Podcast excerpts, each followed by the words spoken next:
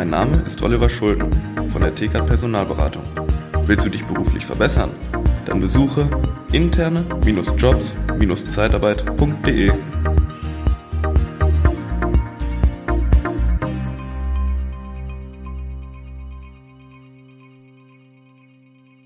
Ja, laut einem Marktbegleiter, und zwar Manpower, sind 69 Prozent der Unternehmen weltweit der Meinung, dass sie Schwierigkeiten bekommen und schon haben beim Rekrutieren von Personal, von der, bei der Gewinnung von Personal. Und vor knapp zehn Jahren waren es noch 31 Prozent. Und heute habe ich das zweite Mal in meinem Podcast einen Experten, freue ich mich sehr, Christopher Funk vom Vertriebsfunk, selbst äh, schon jahrelanger Unternehmer, auch von Cenagos und für die Vertriebs- und Führungskräfte führend. Du kommst einfach nicht dran vorbei, wenn du gute Vertriebs- und Führungskräfte brauchst. Herzlich willkommen, Chris, in meinem Podcast. Hallo. Ja, vielen Dank für die Einladung. Ich freue mich, dass es nochmal geklappt hat. Ja, Talentkrise, das ist so, sage ich mal, der Oberbegriff. War for Talents hat man äh, in der Vergangenheit oft gesagt, oder sagt man manchmal auch noch. Aber wir haben ein großes Problem mit Talenten, Talententwicklung, Talente zu bekommen. Und ähm, ja, woran liegt das? Was, was hat sich verändert, Chris? Liebe Zeitarbeit, der Podcast mit Daniel Müller.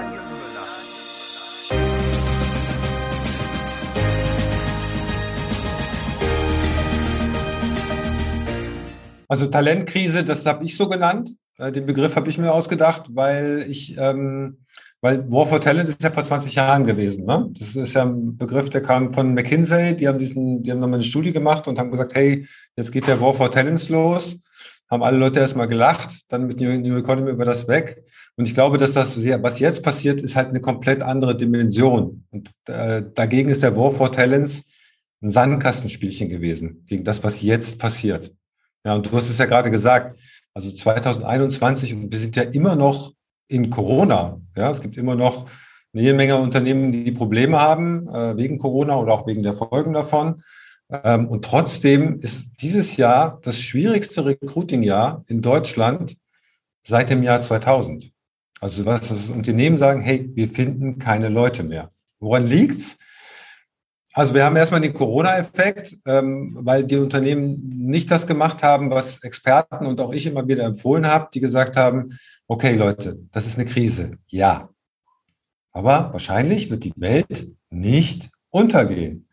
Und aller Wahrscheinlichkeit wird dein Unternehmen danach auch noch da sein. Das heißt, hör nicht auf zu rekrutieren sondern wenn du gute Leute hast, dann stell die ein oder halt sie zumindest mal in der Pipeline drin. Ja? Und die allermeisten Unternehmen haben gesagt, wir machen erstmal gar nichts mehr. Ja? Wir schicken die Zeitarbeiter nach Hause, äh, wir fahren alles runter, wir machen alles dicht, wir machen gar nichts mehr. Ne? Und ähm, ich kenne ein paar Unternehmen, die gegen den Trend gearbeitet haben. Ähm, der Michael Larche zum Beispiel war beim Interview des Vertriebsleiters gesagt, ey, wir stellen einfach weiter ein. Wir stellen einfach weiter ein. Und in der Zeit war natürlich irgendwie, was weiß ich, 40 Prozent weniger Stellenanzeigen draußen aus dem Markt, also einfach weniger Wettbewerb. Das heißt, du hast plötzlich Leute gekriegt, die du vor zwei Jahren überhaupt nicht gesehen hast. Ne? Also das ist sicherlich ein Effekt, der kommt. Dann haben wir natürlich einen langen Trend, den wir auch schon, ach, eigentlich schon seit den 80ern sehen. Ja, kommen zu wenig Leute nach. Ja, also wir haben halt diesen Babyboomer, äh, das ist so die Jahrgänge zwischen 60 und 68 ungefähr. Da sind sehr, sehr viele Kinder geboren worden. Ähm, also ich gehöre auf jeden Fall mit dazu. Ich bin Jahrgang 65. So, und die gehen jetzt langsam aber aus dem Arbeitsmarkt raus. Also die 60er Jahrgänge, die halt auch sehr, sehr stark waren, die gehen jetzt aus dem Arbeitsmarkt raus. Und es kommt halt hinten weniger nach. Das heißt, wir wissen eigentlich jetzt schon, dass so bis 2030 der Gesamt, äh, also die Gesamtzahl der Erwerbstätigen in Deutschland um fünf Prozent sinken wird. Ja, und das ist, jetzt sagt man ja, fünf Prozent, was ist das schon? Ja, aber das ist so wie bei einem Konzert, wo die Karten ausgehen. Ja, weil wenn du sagst, hey, wir haben äh, 43 Millionen Erwerbstätige, wir haben aber auch 43 Millionen Leute, die gerne, äh, also 43 Millionen Arbeitsplätze, und du ziehst fünf Prozent ab, hast du plötzlich einen Mangelmarkt. Ja, und fünf Jahre weiter werden wir 10 Prozent weniger haben als jetzt. Also 2040, also zehn Jahre weiter, werden wir 10 Prozent weniger Arbeitskräfte haben und das schon alles mit eingerechnet. Mehr Frauen in der Erwerbstätigkeit, Äh, die Migration ist mit drin, also äh, jetzt mal auch schon gut, gut reinkalkuliert von der Bundesanstalt für Arbeit, dass die Älteren länger arbeiten, also dieses Rente mit 67, 68, 69, 70 wird kommen.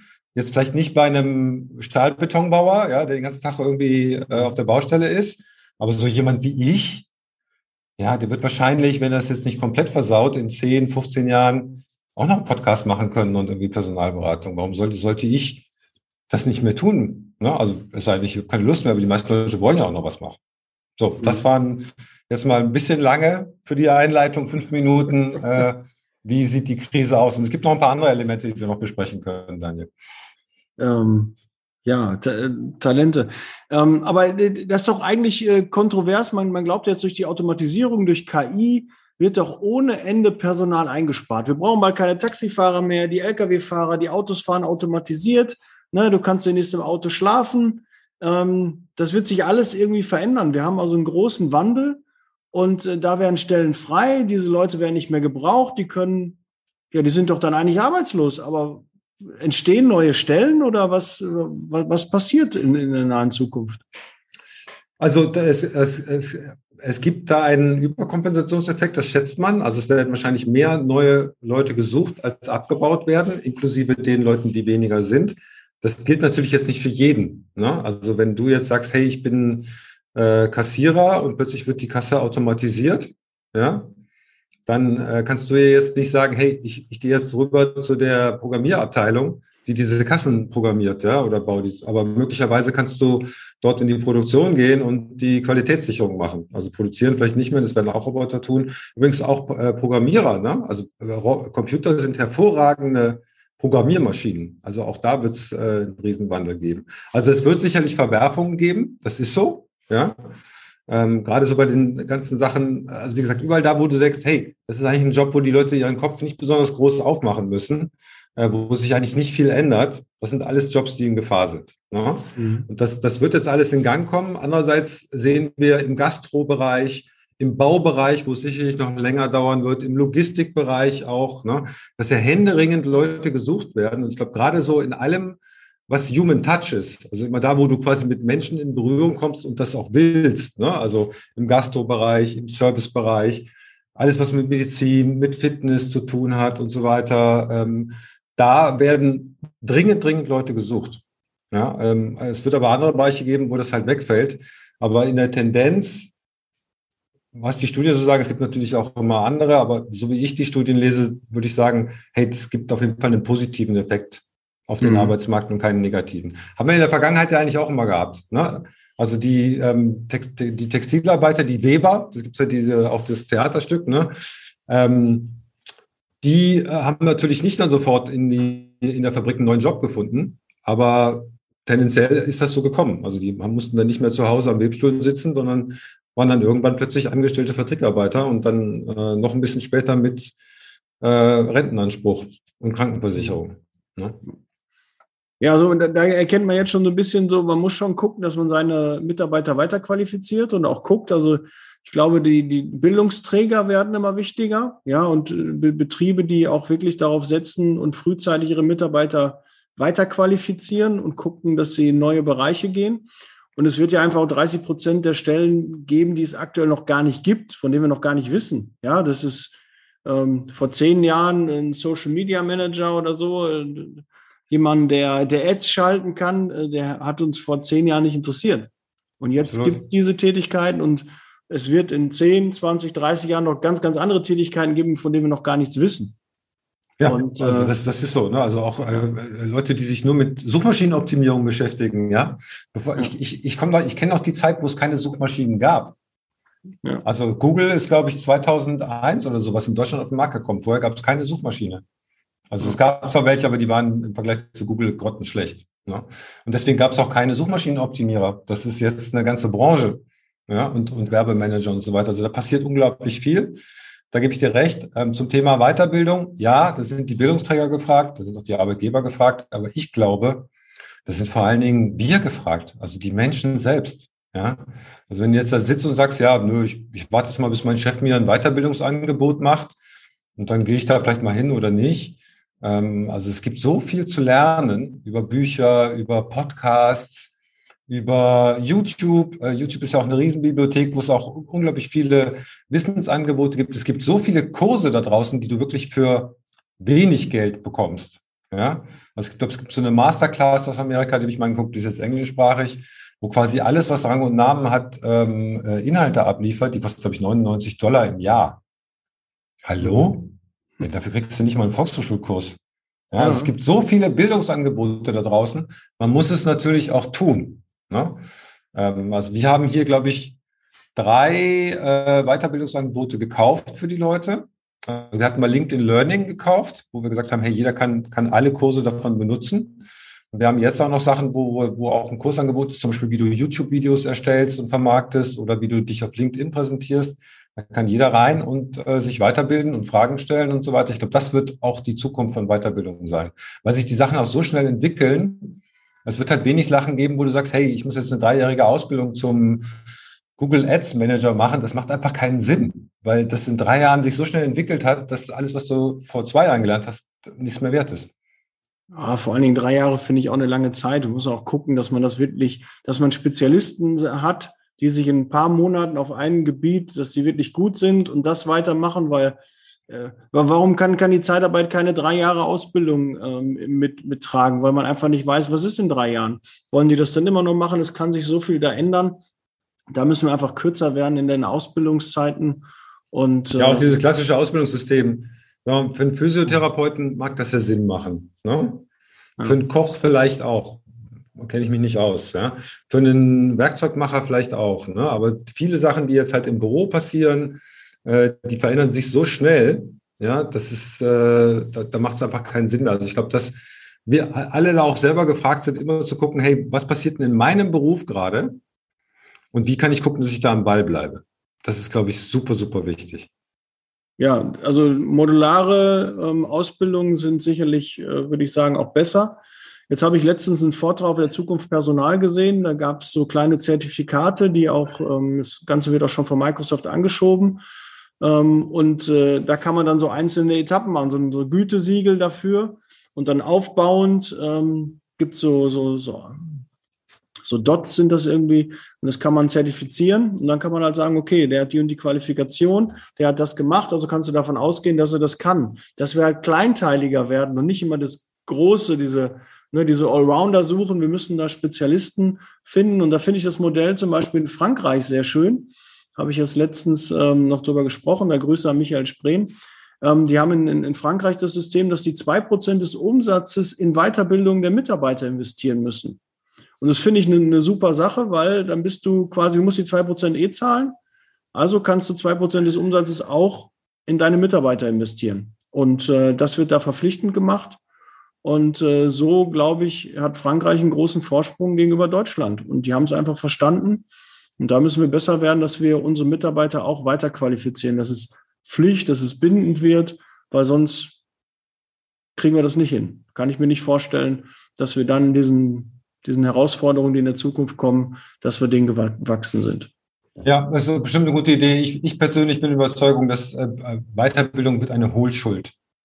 Ja, das heißt, du gehst als Arbeitnehmer hin und sagst, hey, ich soll jetzt mich hier mit, mit LinkedIn beschäftigen. Äh, ich habe mir mal angeguckt, da gibt es diesen und jenen Kurs, den hätte ich gern. Ja, ähm, äh, ja und dann würde ich als, als äh, Arbeitgeber sagen, okay, was hast du denn dir schon alles angeguckt? Äh, ne? Also, weil oft hast du ja Leute, die sagen, die haben sich mit nichts beschäftigt, ja, ich muss erstmal einen Kurs machen. Ja? Ähm, und äh, ich meine, die Leute, die bei uns jetzt Google AdWords, äh, äh, Facebook Ads schalten, ne? Die sind irgendwie 19 oder 20 oder 21. Vor einem Jahr haben die noch was ganz anderes gemacht. Die haben sich das komplett selber reingeblasen. Die haben die Kurse selber bezahlt und verdienen da jetzt mit ihr Geld. Und ich glaube, da ist was, ne, dass wir auch aus dieser Angestelltenmentalität ein bisschen rauskommen müssen. Jetzt gerade in den Themen, wo man sagt, hey, hier, hier, hier geht die Luzi ab, hier verändert sich alles Mögliche. Ja, ich meine, wir können hier auch niemanden einstellen und sagen, ähm, wir suchen Leute, die zertifizierter Podcast-Editor sind. Ja, die gibt's nicht. Ja, sondern wir, wir, holen Leute rein, die sagen, hey, das ist spannend, da will ich mich beschäftigen und dann bringen wir denen das alles Stück für Stück bei. Wir haben dann unsere eigenen Weiterbildungsprogramme mit Videos und so weiter. Und äh, ich glaube, das ist auch ein Großteil von den Sachen, die, die passieren werden, dass, dass einfach Weiterbildung eine Hohlschuld ist. Ne? Mhm. Aber wir wollten auch über das Thema Recruiting sprechen, ne? Ja. Ja, was für Herausforderungen bringt denn jetzt äh, das Recruiting? Was, was hat sich verändert?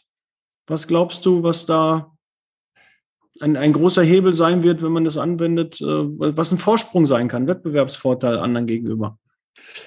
Also ich meine, wir haben ja jetzt so ein bisschen die Lage beschrieben. Also der Markt wird unübersichtlicher. Ähm, irgendwie suchen alle Leute nach denselben Talenten. Ja, also ich glaube auch, dass halt dieses klassische, ähm, ich brauche jemanden, der diese Skills hat oder diese Erfahrung hat, weiter zurücktreten wird gegenüber, ich brauche jemanden, der so und so denkt.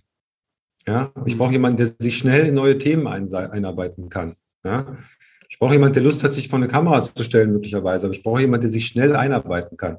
Also dieses, hey, ich brauche einen, der braucht diese Ausbildung, der muss das Studium haben an dieser Uni. Das wird, glaube ich, weniger werden, sondern eher so, hey, ich suche eigentlich Leute, die die richtige Einstellung haben und die halt flexibel genug sind, ähm, diese Entwicklung mitzugehen, die gerade da draußen passiert. Ne, also das ist, glaube ich, das Erste, dass ich das, dass ich einfach diese Bulletlisten von Anforderungen bei Unternehmen stark verändern werden. Ich glaube auch, dass der Match eher stattfinden wird zwischen dem Mindset von einem Unternehmen und dem Mindset von einem Mitarbeiter. Ja, mhm. also brauchst du jemanden, der halt sehr, sehr stabil ist, der sehr ordentlich ist oder, und so weiter, weil das Unternehmen halt so tickt und sowas macht. Ja, oder brauchst du halt verrückte Leute oder vielleicht auch über Abteilungen hinweg. Ne? Äh, also dann, dann haben wir natürlich das Thema, dass die Leute, die jetzt in den Markt kommen, die du die eigentlich jeder haben will, also die Millennials, die so quasi so um die 2000er Jahre geboren sind, ne, die haben eine ganz andere Erwartung an das, was wir als Unternehmen denen zeigen. Ja, die meisten, die haben sich noch nie mit Stellenanzeigen auseinandergesetzt. Die sind eigentlich gewohnt, dass sie halt irgendwie äh, auf Facebook angesprochen werden, per WhatsApp angesprochen werden. Ähm, und die haben halt auch eine ganz andere Serviceerwartung. Die sind mit Amazon groß geworden. Ja, Lieferung am nächsten Tag, am besten noch am selben Tag. Ja, also alles, was irgendwie länger als eine Woche dauert, das ist für die eigentlich schon nicht mehr interessant. wir sehen das ja auch an den Bewerbern, äh, dass die oft bei uns äh, eine Bewerbung in Anführungsstrichen abschicken. Wenn du die am nächsten Tag anrufst, sagen sie, wie, sie melden sich jetzt heute. Ja, so, und was machen die meisten Unternehmen? Die melden sich in, innerhalb von Wochen und Monaten teilweise nicht. Ja. ja. Ähm, also hier quasi, ich sage ja immer, ähm, Kandidaten wie Kunden behandeln. Ne? Also wie muss denn deine Organisation aussehen? Äh, und wir als Zeitarbeitsfirmen, also du als Zeitarbeitsfirma vor allen Dingen, ihr, ihr macht ja genau das, ja, Kandidaten wie Kunden behandeln. Ne? Deswegen kann man bei euch halt sehr schön sehen, hey, was bedeutet denn das, wenn ich Kandidaten wie Kunden behandle? Wie muss meine Organisation aussehen? Ne? Und ihr seid ja eigentlich auf der, auf der Vertriebsseite, also auf der Kundenseite, eigentlich ähnlich aufgestellt wie auf der Kandidatenseite. Das ist halt nur eine andere Art von Vertrieb. Mhm. Ja, und so werden, und was du äh, in dem Interview gesagt hast, das wir letztens gemacht haben, ähm, wir rekrutieren das ganze Jahr. Also Zeitarbeitsfirmen rekrutieren das ganze Jahr. Das wird auch bei Unternehmen so sein. Es wird ja nicht, ja, wir schalten mal eine Stellenanzeige und dann besetzen wir mal eine Stelle und dann haben wir wieder Ruhe. Nee, das ist eigentlich ein Dauerauftrag. Ne? Und, da, und da geht eigentlich die ganze Bandbreite des Vertriebs- und Marketinginstrumentariums über Pipeline-Aufbau, über Leute selber ansprechen, über, hey, was, was kann man denn über mich im Internet sehen, über Empfehlungsgeschäft, über ähm, schlafende Kunden wecken, äh, also Leute, die nicht mehr beim oder, oder in dem Fall eher Ex-Kunden wieder, wieder zurückgewinnen, also Ex-Mitarbeiter wieder reinholen, äh, ein Talentnetzwerk pflegen, all diese Sachen werden auf Unternehmen zukommen. Und deswegen bin ich auch überzeugt davon, also entweder du hast halt wirklich einen sehr, sehr guten Dienstleister, der das für dich macht. Und wahrscheinlich sind es nicht nur einer, sondern mehrere. Aber jedes Unternehmen, das einen etwas höheren Rekrutierungsbedarf hat, das muss sich jetzt halt darauf einstellen, diese Skills im Unternehmen aufzubauen. Mhm. Ich habe auch letztens eine Folge gemacht ja, dazu, dass jeder Bewerber anders angesprochen werden muss, weil es einfach einen Unterschied macht, ob der Bewerber von einer Ad kam, ob der von Facebook, Instagram kommt ob der klassisch eine Postbewerbung geschrieben hat, ob der übers Arbeitsamt kommt, ob der über das Portal Indeed, Stepstone, Monster kommt. Jeder Bewerber ist einfach anders, hat andere Erwartungshaltung und da genau darauf einzugehen und diese Sprache auch zu sprechen und auch diese neuen Wege zu adaptieren. Wenn ich eine Info bekomme oder eine Bewerbung über WhatsApp, dann muss ich auch über WhatsApp antworten und nicht, ich bekomme eine Bewerbung über WhatsApp und schreibe ihm dann einen Brief. Das funktioniert nicht. Und das ist halt leider, wir können diese Schablone nicht einfach über alle stülpen, sondern müssen da viel, viel individueller werden da haben wir eine Menge Hausaufgaben und äh, da müssen wir dran gehen. Und das ist. ich glaube aber, da, da, das, also, äh, ich kenne sehr, sehr wenige Unternehmen, die es geschafft haben, überhaupt Bewerbungen über WhatsApp äh, in ihrem Unternehmen einzubauen. Also allein das mal hinzukriegen, ja. Uh, du kannst dich bei uns bei WhatsApp bewerben, ja. Das wäre ja schon bei vielen Innovationen. Ne? Ja. Ähm, also, und deswegen glaube ich auch, ähm, das, das hat schon was Revolutionäres. Also ich, ich, ich sage mittlerweile, ich würde das Recruiting nicht mehr in der Personalabteilung aufhängen. Sondern wo? Also ich würde es unter den CEO hängen. Ja, weil im Endeffekt kannst du nicht wachsen, wenn du es nicht schaffst, äh, dir einen Flow von Talenten zu organisieren, auf den du zugreifen kannst. Gerade in einem engen Markt. Also, oder der müsste gar nicht mehr eng sein, ähm, aber schon allein durch die Veränderungen der Anforderungen wird das ein Riesenthema werden. Ne? Ich meine, ähm, schau dir so einen Laden an wie, wie Tesla. Ja? Ich meine, die äh, schaffen es jetzt hier innerhalb, und deren Recruiting muss eigentlich ziemlich scheiße sein, aber äh, die schaffen es jetzt wirklich innerhalb von einem Jahr hier ein Werk zu staffen und zu starten. Ja.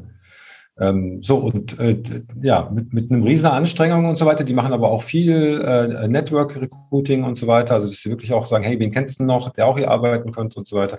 Also, da kann man sich, glaube ich, schon eine ganze Menge Sachen abgucken. Ne? Mhm. Ähm, und, und wie gesagt, also das, das ist halt eine Funktion, die bei HR halt oft ein bisschen untergebuttert wird.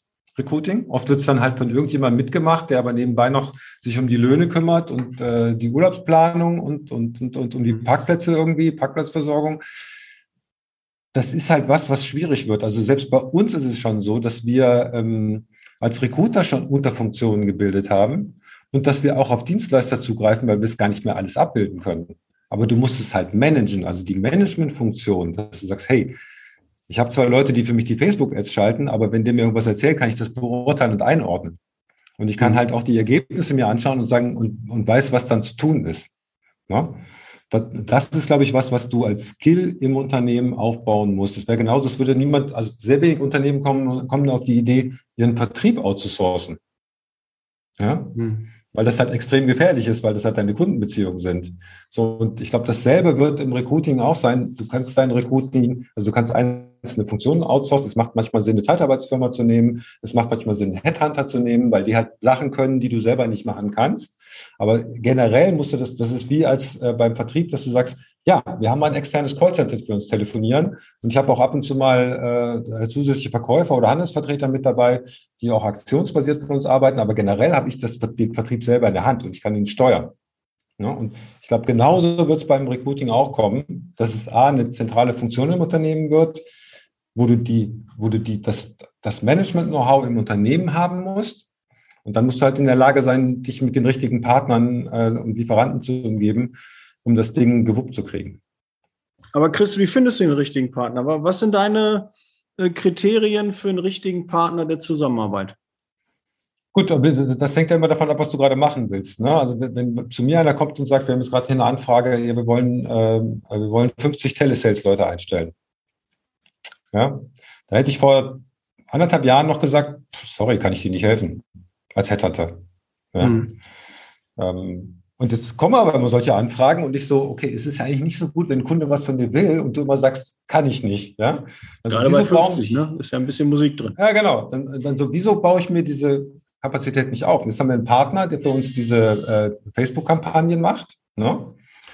Ähm, und kann, und, und was wir aber machen, wir managen den Bewerberrücklauf, weil die meisten Unternehmen nicht in der Lage sind, das zu tun. Ne? Weil du musst ja, da kommt viel auch viele nicht qualifizierte und die schnell auszusortieren und in, in, in die Pipeline reinzuschieben, ist halt entscheidend. Ne? Das machen wir. Wir haben einen Partner, der die Anzeigen schaltet. Meistens stelle ich mich dann für die Kunden sogar vor die Kamera und mache das Video. Wir arbeiten da mit Videos, ne? ähm, weil du da halt auch eigentlich nicht länger als 30 Sekunden äh, zählen darfst, sonst klicken die Leute weg. Ähm, und das ist zum Beispiel eine Dienstleistung, die sehr, sehr gut funktioniert. Ne? Mhm. Das heißt, ähm, also je nachdem, was du halt brauchst, wenn du sagst, hey, ich brauche jemanden, der ganz gezielt in, äh, in, in, in einem Branchenumfeld für mich Menschen rausholt, dann musst du den guten Headhunter holen, der sich am idealerweise mit der Branche im Berufsfeld auskennt. Ne? Wenn du sagst, ich brauche jemanden, der, äh, der für mich ähm, Social Media Anzeigen schaltet, dann brauchst du halt eine gute Agentur. Aber das Feld ist im Moment halt sehr volatil. Da kommen ständig neue Leute dazu, Freelancer und so weiter. Also deswegen sage ich ja, da wird es kein ähm, äh, Lieferantenhandbuch geben, wo du dann bei A anfängst und sagst, ja, dann nehme ich mal den, den und den. Das ist halt eine Managementaufgabe. Ja, Mhm. Ja, sind die Führungskräfte gefordert, ne? die richtigen da auch zu finden und auch mal den Mut zu haben, mal neue Wege zu gehen. Ne? Einfach mal was, was Neues probieren und denen aber die Chance geben, sich zu beweisen. Und dann wird man feststellen, ähm, auch andere können das und können das glaub- sogar- besser. Ich glaube, dass, dass äh, der nächste Schritt sein wird, dass du, also ich sage immer, das ist Recruiting auf Expert-Level.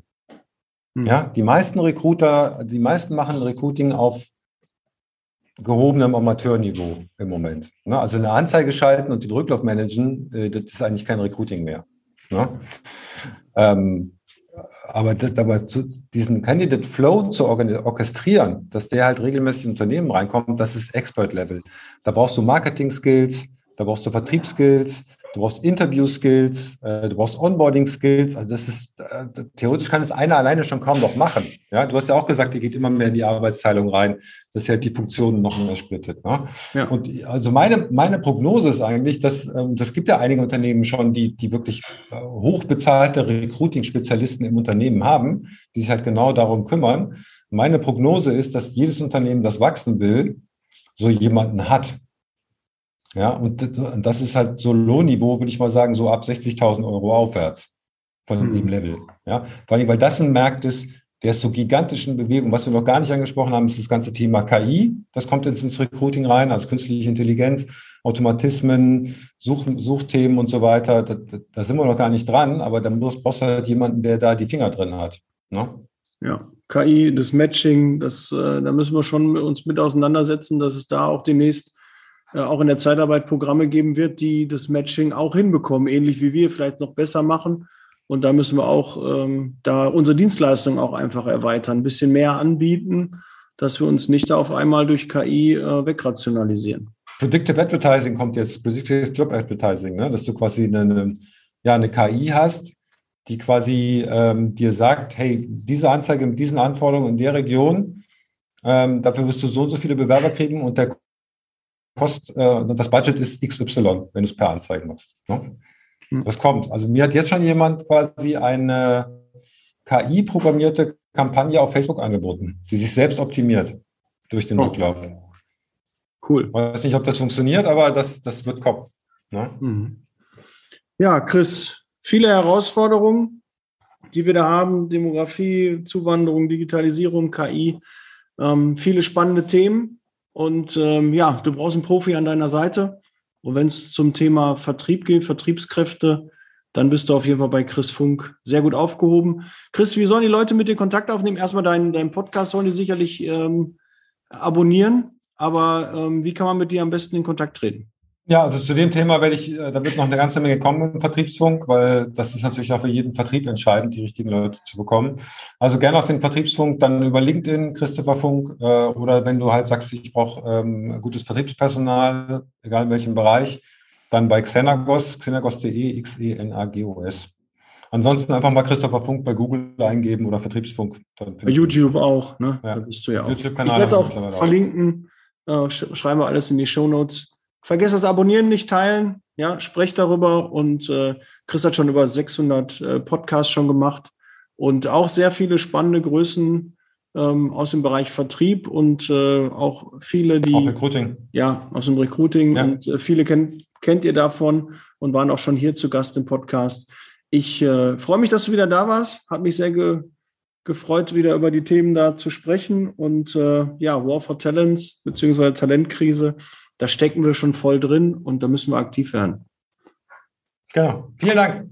Ja, setz Leasing Baby, wir sind raus, bleibt gesund. Bis dann. Ciao, Chris. Tschüss. Der Podcast wird unterstützt von der TCAT Personalberatung, ihrem Spezialisten, wenn es um die Besetzung von internen Stellen in der Personaldienstleistung geht.